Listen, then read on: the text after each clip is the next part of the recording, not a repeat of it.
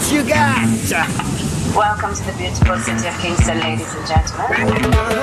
France Inter, RTS La Première. RFI, RTBF la première. Le réseau des radios d'outre-mer La Première.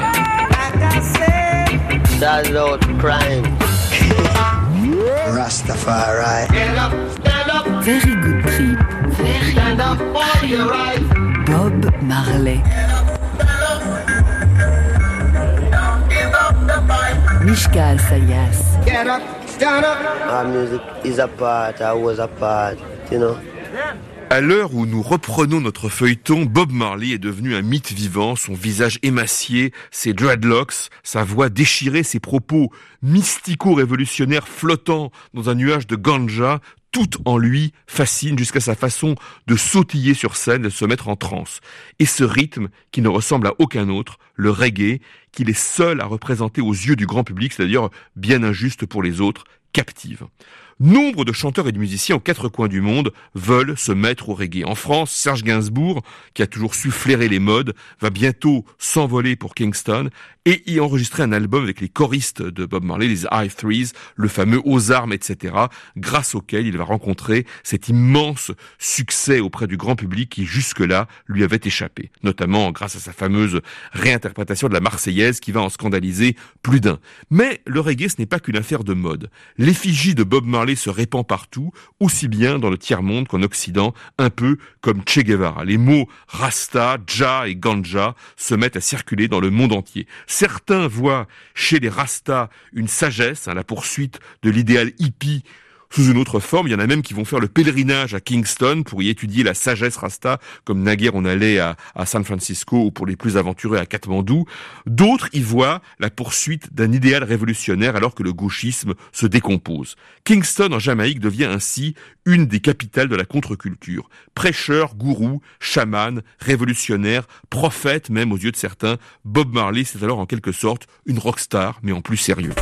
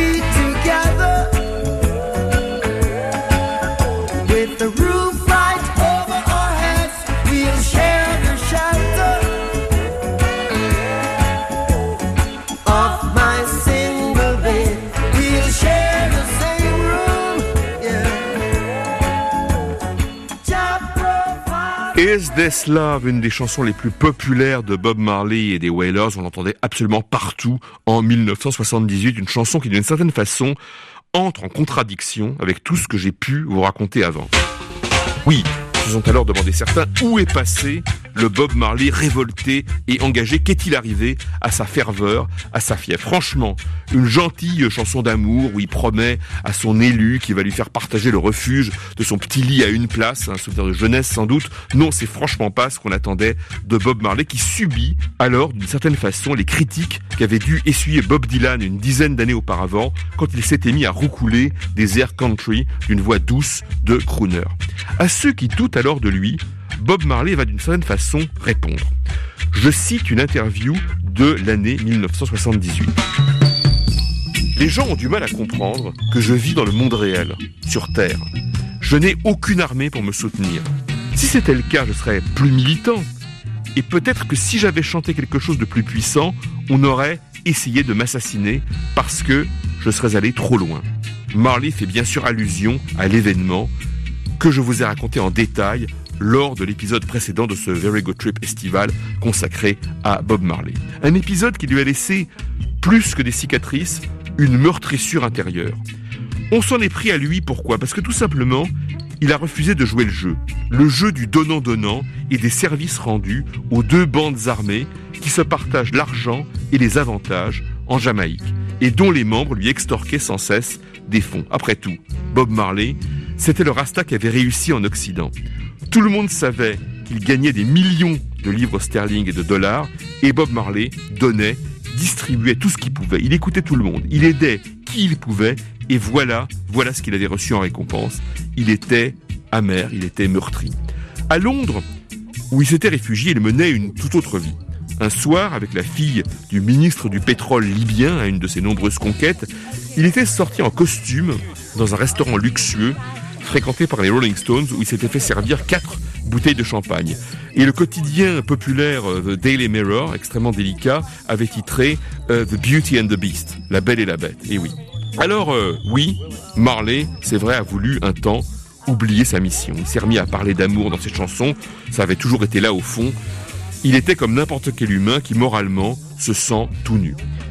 Cette période londonienne a été en tout cas extrêmement productive pour lui. Il a écrit en quelques semaines beaucoup de chansons. Il s'efforçait en général d'en faire une par jour, c'était sa discipline. De quoi en tout cas remplir deux albums, Exodus et puis Kaya, enregistrés l'un et l'autre au cours de la première moitié de l'année 77. Alors je parle de discipline, c'est vraiment à prendre au sens strict. On pourrait même parler d'ascèse. Logé dans Oakley Street, c'est une rue du quartier de Chelsea à Londres, Bob Marley démarrait toujours ses journées de la même façon. Il se levait à l'aube, il buvait une infusion, il mangeait deux oranges, il partait courir, et puis il prenait un petit déjeuner préparé par le fidèle Gelly Gilbert, hein, son cuisinier Rasta, une boisson énergétique à base d'algues, euh, du porridge, des légumes et parfois du poisson frit. Gelly avait aussi pris l'habitude dans les hôtels de standing où Bob Marley et sa suite descendaient en tournée de disposer ses ustensiles et ingrédients euh, là où il le pouvait, en général dans le local de ménage, pour y cuisiner. Il alors dans tout l'étage une odeur qui n'était pas euh, du goût de, de tout le monde. Quand Bob Marley préparait un album ou une tournée, les répétitions commençaient à heure fixe, uniquement interrompues par des matchs de football qu'il disputait en se battant comme un lion. Pieds nus, je précise. Ces répétitions reprenaient ensuite pour se terminer tard dans la nuit. Marley était d'une exigence stricte vis-à-vis de ses collaborateurs et ne tolérait aucune erreur. Il faisait toujours tout recommencer jusqu'à ce que ce soit parfait. En tournée, il réécoutait les enregistrements de chaque concert et ne laissait rien passer. Il cherchait toujours à améliorer et perfectionner chaque détail. Ce qui ne veut pas dire qu'il maîtrisait toujours tout. Un soir en Allemagne, enfin de l'Ouest, hein, bien sûr, c'est les années 70, il est alors tellement chargé en ganja, hein, je précise, qu'il recommence une seconde fois le concert à partir du début, alors que lui et les Wailers viennent pourtant d'en exécuter le premier tiers. Et Marley se rend compte absolument de rien, et personne, évidemment, n'ose lui faire de remarques. Le public exulte. Je cite le témoignage d'une de ces trois choristes, les I-Threes, Judy Mowat, un témoignage très éloquent. Je cite. C'était une croisade, une mission. Nous étions comme des sentinelles, En tournée, nos spectacles, c'était comme une église. Les gens pleuraient, littéralement. Ils étaient pris d'une sorte de frénésie, ou bien ils avaient une sorte d'extase mystique. C'est une expérience qui restait en vous des semaines et des semaines.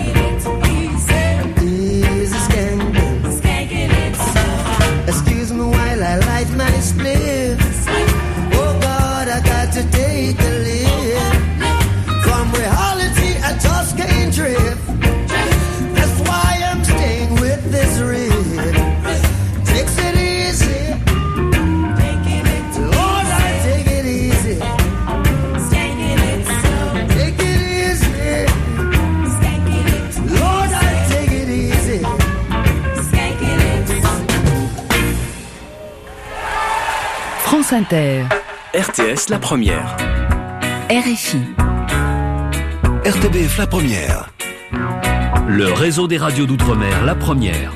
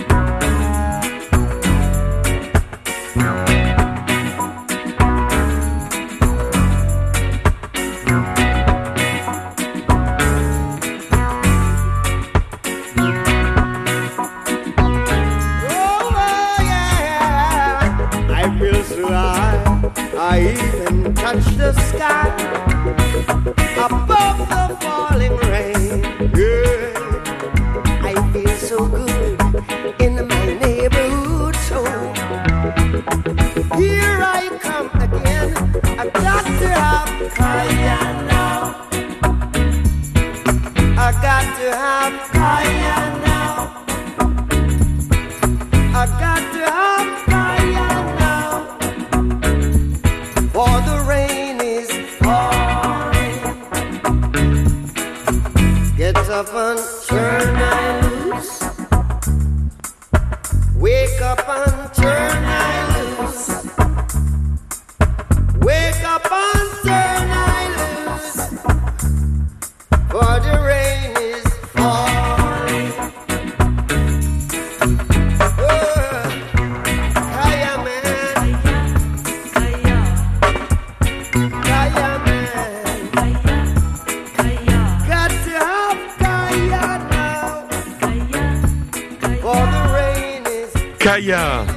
Marley and the Wailers en 1978, la chanson qui a donné son titre à l'album sorti cette année-là, au début du printemps. Une chanson qu'il avait en fait déjà enregistrée en Jamaïque avec Lee Perry.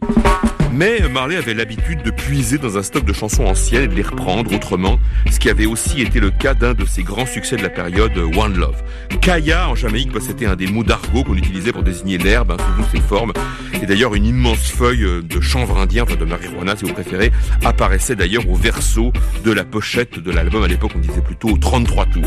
Kaya est un 33 tours donc dont les chansons sont empreintes de douceur et de légèreté, elles pouvaient plaire à tout le monde, passer à la radio. Et c'est d'ailleurs ce qui est arrivé grâce à Is This Love qu'on entendait partout. Et comme je vous l'ai dit, c'était pas du goût de ses admirateurs de la première heure. Bob Marley tourne alors d'ailleurs une, une vidéo promotionnelle, on en est au début du genre, que sa maison de disques, Island, renonce finalement à diffuser parce qu'elle gomme l'aura rebelle et militante de Bob Marley. Faut pas aller trop loin. Pour autant, en Jamaïque, le symbole que représente Bob Marley n'a rien perdu de son éclat. Et là-bas, on a besoin de lui plus que jamais. Pendant son absence, il s'est passé en Jamaïque quelque chose de tout à fait inattendu. Deux chefs de clan opposés, deux délinquants notoires, Claudie Massimp et Bucky Marshall, se trouvent alors dans la même prison. C'est là qu'ils se rapprochent. Le premier réglait divers trafics dans une cité du nom de Tivoli Gardens, à pas loin de Trenchtown, de l'autre côté du cimetière. Il recevait des aides, argent et armes, de la part de l'un des deux partis politiques jamaïcains, le JLP, de Edward Siaga. Le second, originaire d'un autre quartier situé au nord de Trenchtown, Arnett Garden, jouait le même rôle, mais dans le camp opposé. Il recevait le même genre d'aide du PNP socialiste Michael Manley, qui était alors au pouvoir. Emprisonnés pour leurs méfaits, Massop et Marshall s'étaient rendus compte que les politiciens les avaient utilisés l'un et l'autre pour régler leurs comptes et qu'à cause de ça, toute une jeunesse livrée à elle-même, à la recherche d'argent facile et d'une vie excitante de gangster, s'était laissée prendre dans un engrenage de violence et surtout de, de vengeance. Kingston était alors en proie à une guerre des gangs à laquelle euh, Massop et Marshall, depuis leur prison, souhaitent mettre fin. Et qui, qui a le pouvoir de mettre vraiment un terme à cette guerre Bob Marley, évidemment. Deux émissaires de Jamaïque viennent alors le trouver à Londres. Il lui explique qu'on a besoin de lui à Kingston, qu'il est le seul à pouvoir être entendu par cette jeunesse qui s'entretue. Marley accepte évidemment. Il décide même de financer sur ses propres fonds ce grand concert de réconciliation baptisé, logiquement, One Love. Il dépense 50 000 dollars jamaïcains pour le mettre sur pied. Le 26 février 1978, son avion se pose à Kingston, où il n'a pas mis les pieds depuis le 5 décembre 1976. L'ambiance à son arrivée rappelle celle frénétique qui a entouré la venue de l'empereur d'Éthiopie, Haïlé Sélassié, en 1966. Une foule l'attend, s'élance vers son avion dès qu'il a atterri, l'encercle, lui court après, on a juste le temps de pousser Bob Marley dans une voiture. On ne le reverra en public que deux mois plus tard pour le grand concert One Love qui se tient le 22 avril au National Stadium de Kingston, à l'entrée duquel d'ailleurs se trouve aujourd'hui une statue de, de Bob Marley. Au deuxième rang, extrêmement tendu, sont assis le premier ministre Michael Manley et son opposant historique Edward Siaga. Mick Jagger est aussi dans les parages.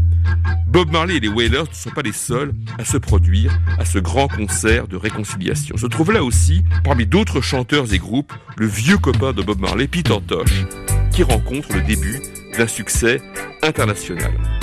Fidèle à sa réputation de provocateur, Tosh allume un énorme pétard sur scène, au nez et à la barbe de la police.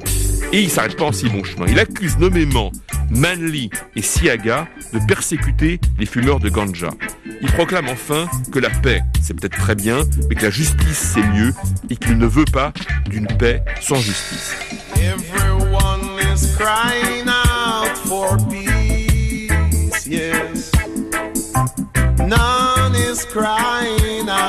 Justice. Peter Tosh paiera très cher sa provocation. Quelques mois plus tard, des policiers, après l'avoir coincé pour détention d'herbe, lui fracasseront le crâne et lui briseront une main. Quand Bob Marley monte enfin sur scène, ce soir du 22 avril 78, on voit, paraît-il, la pleine lune au-dessus de la scène. Une équipe de cinéma, amenée là par les deux chefs de gang pour immortaliser ce concert de paix, qu'on appellera même le Woodstock de Kingston, filme en vue d'un documentaire. Pris d'une inspiration subite, alors qu'il est en train de chanter Jamin, Bob Marley proclame que pour montrer à ceux qui sont là que vous les aimez vraiment, il faut montrer l'unité. Il appelle Michael Manley, le Premier ministre, et son opposant, Edward Siaga, à monter sur scène. Pas du tout à l'aise, les deux hommes politiques s'exécutent. Bob Marley les fait venir à côté de lui, il prend une main à chacun et unit les deux à la façon d'une arche au-dessus de sa tête. C'est un moment historique, même si sur la photo de l'événement, on voit bien que Manley et Siaga, qui ne se regardent pas, tirent l'un et l'autre la gueule, pas du tout convaincus. Ce ne seront pas les seuls. L'année 78 verra la mort violente de 400 personnes en Jamaïque. Et quand en 1980, le JLP, en la personne de Siaga, retrouvera le pouvoir, ce sera le début d'une nouvelle vague de violence, la pire que la Jamaïque ait jamais connue. Les deux chefs de gang qui avaient pris l'initiative de ce traité de paix, Massop et Marshall, ont tous deux péri de mort violente dans les deux ans. On ne peut pas dire que Bob Marley a remporté le combat ce soir-là, même si sa silhouette ce soir, sous la pleine lune, a quelque chose de surnaturel et qu'on a l'impression qu'il va s'élever vers le ciel dans la nuit étoilée.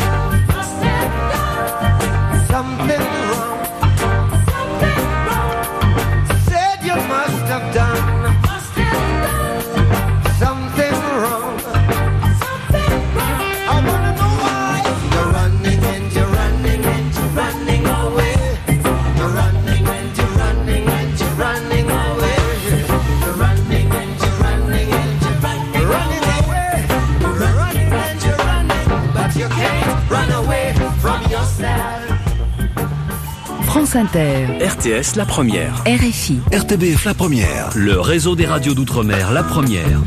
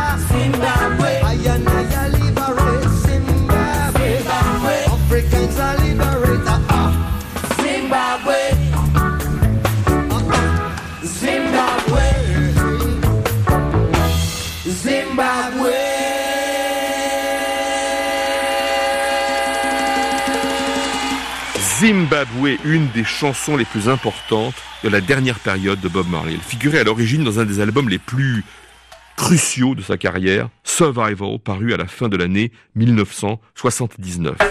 La version qu'on vient d'entendre a été enregistrée live à Pittsburgh, en Pennsylvanie, un soir de septembre 1980, pour ce qui a été l'ultime concert de son ultime tournée. Il restait alors moins de huit mois à vivre à Bob Marley. Alors la jeunesse de l'album Survival est très intéressante. Déjà, il est probable que Bob Marley a été piqué par les critiques qu'il a essuyées à la sortie de Kaya, un album aux chansons légères, qui transmettait une sorte de béatitude candide entourée d'un halo de ganja. Il semblait y fuir le, combat. On a vu que c'était pas le cas, puisque Marley a lui-même financé ce grand concert visant à la réconciliation et à l'unité en Jamaïque, le concert One Love, en avril 78. Marley va bientôt avoir en tête une autre réconciliation, une autre unité, conforme au message Rasta, celle de l'Afrique. Au cours de sa tournée américaine de cette année-là, qui démarre un mois plus tard, en mois de mai 78, Bob Marley est passé par une librairie de Chicago. Il s'y est procuré un livre d'écrit de la militante noire communiste Angela Davis et une biographie de Malcolm X, hein, le prêcheur noir américain, qui prône pour les Noirs américains un développement euh, entièrement séparé des Blancs, encourageant le rapprochement avec les peuples africains. Des vues qui entrent bien sûr en résonance avec le message Rasta, tout en lui donnant une autre ampleur et même une véritable universalité. It's not a case of being good or bad blacks and whites. It's a case of being good or bad human beings.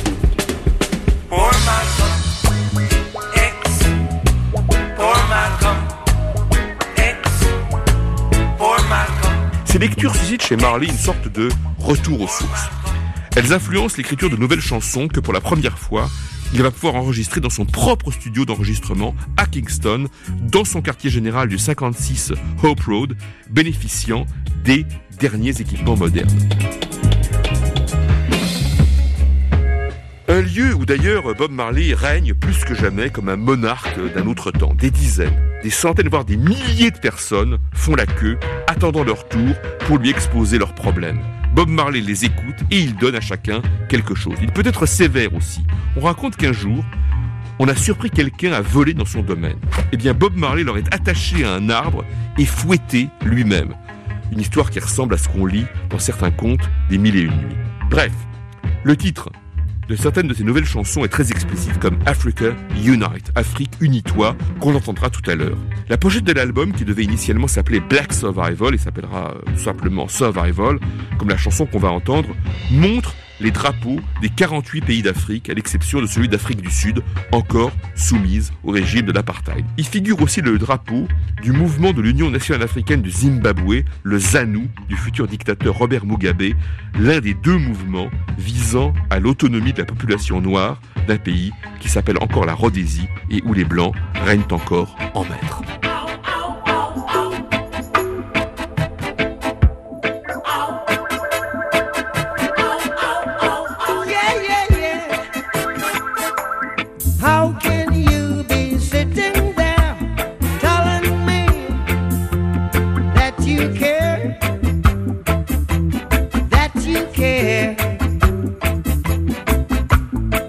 When every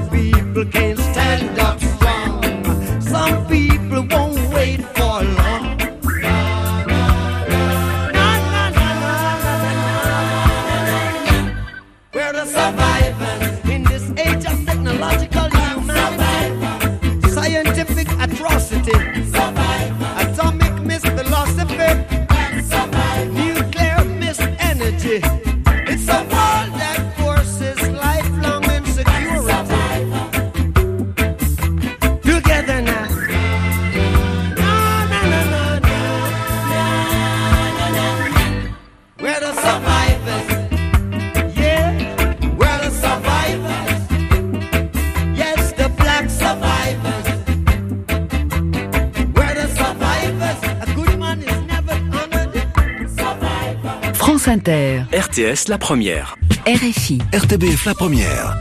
Le réseau des radios d'outre-mer, la première.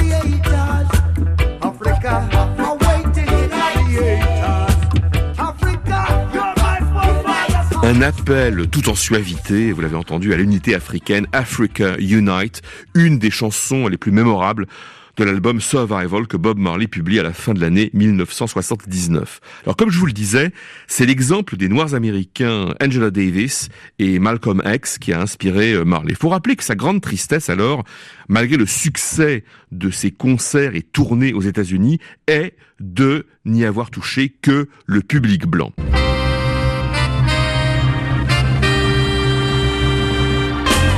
Du public noir, l'incompréhension s'est déjà manifestée en 73 quand les Wailers ont joué en première partie du groupe Sly and the Family Stone, un groupe multiracial, enfin quand même à dominante noire, de funk psychédélique flamboyant qui euh, donne ses concerts en tenue de carnaval.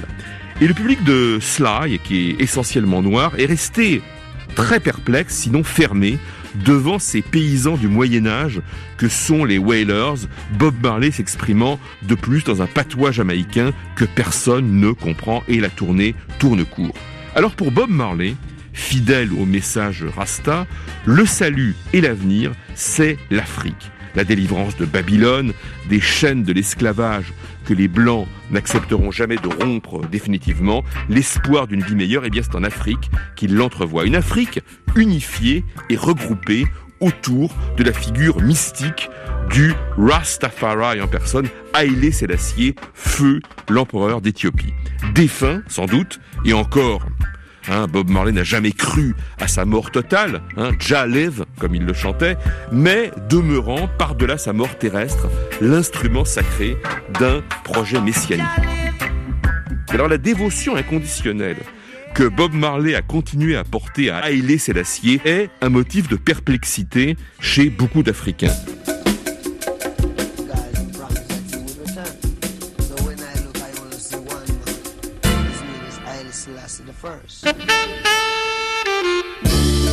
Le Camerounais euh, Manu Dibango, qui a rencontré Bob Marley, n'a pas euh, beaucoup d'estime, assez peu de le dire, pour le rôle politique qu'a joué euh, Sélassié et surtout pour la façon cruelle dont le roi des rois a gouverné son pays, hein, l'Éthiopie, et traité sa population.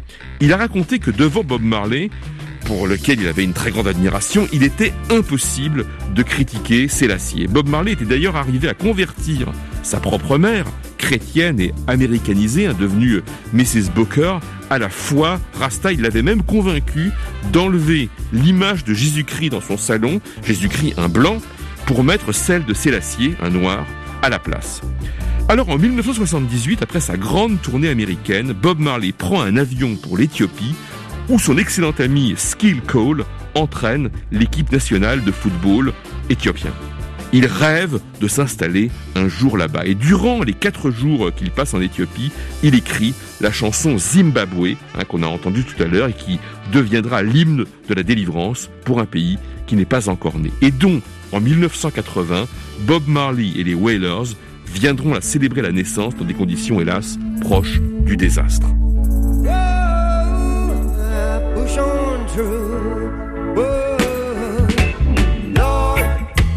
keep on.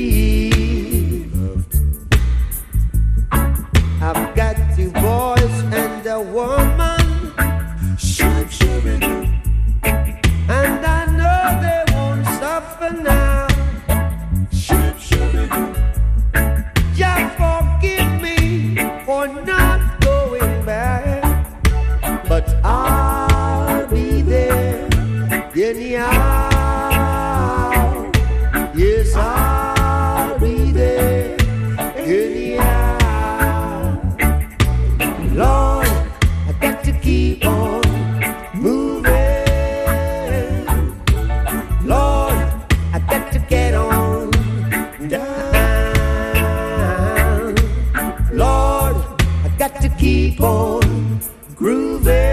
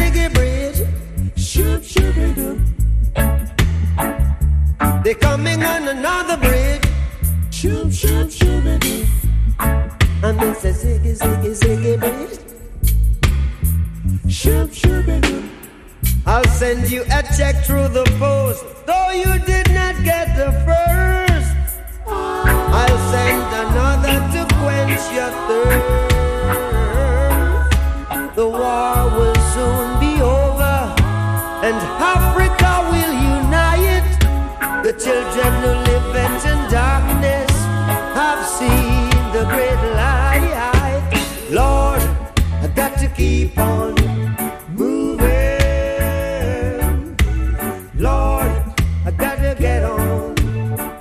Moving, la reprise par Bob Marley d'une chanson des Impressions, hein, le trio vocal de Chicago, qui avait révélé au début des années 60 le talent de Curtis Mayfield.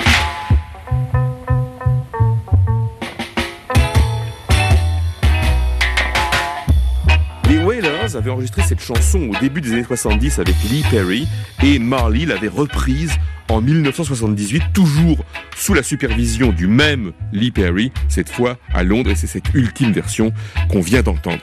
Alors comme je vous le disais, l'expérience que Bob Marley a vécue en Afrique, malgré ses grands rêves d'unité panafricaine, n'a pas été extrêmement heureuse.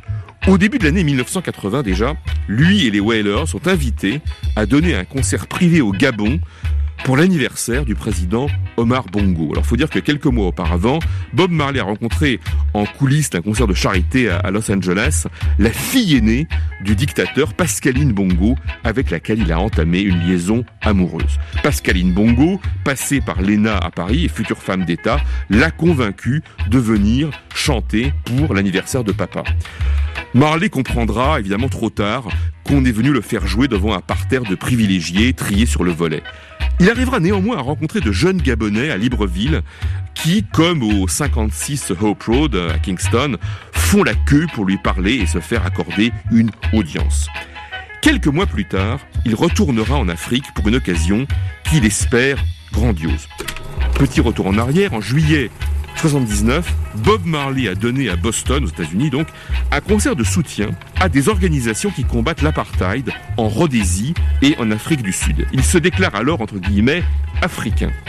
Neuf mois plus tard, en avril 1980, deux émissaires du ZANU, l'Union nationale africaine du Zimbabwe, de Robert Mugabe, lui rendent visite à Kingston. Mugabe vient tout juste d'être élu président d'un nouvel État qui s'appelle le Zimbabwe, enfin affranchi définitivement de toute tutelle blanche. Il se trouve que Marley a écrit et chanté l'hymne de cette délivrance, la chanson Zimbabwe. Il est donc normal qu'on l'invite à la cérémonie qui doit célébrer la naissance d'un nouvel État qui porte ce nom.